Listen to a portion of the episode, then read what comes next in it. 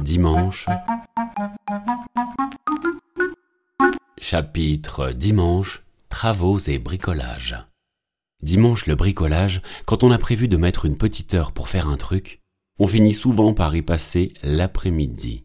Dimanche, un de tes mômes te regarde travailler et quand tu as le dos tourné, il joue avec ton maître jusqu'à le casser ou bien se blesse avec le marteau. Dans les deux cas, tu l'engueuleras.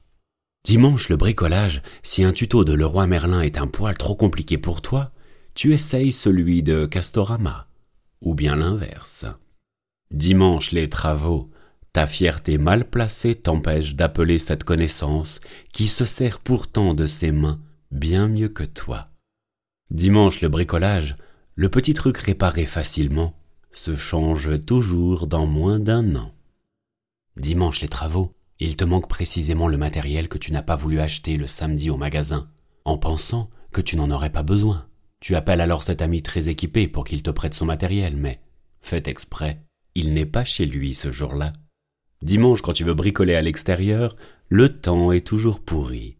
Dimanche, le bricolage, percer sans réfléchir, peut te conduire à endommager la colonne d'eau de tout l'immeuble.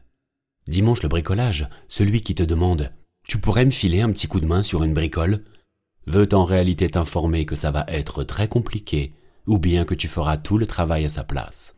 Dimanche, celui qui lève toujours la main pour donner un coup de main chez les autres veut juste se faire payer des coups à boire, autant que de fuir femme et enfants.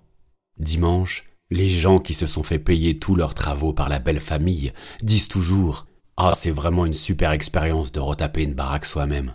Dimanche, pendant les travaux, la cousine venue en renfort n'en glande pas une. Elle imite Valérie Damido et son conjoint se croit drôle en imitant Stéphane Plaza.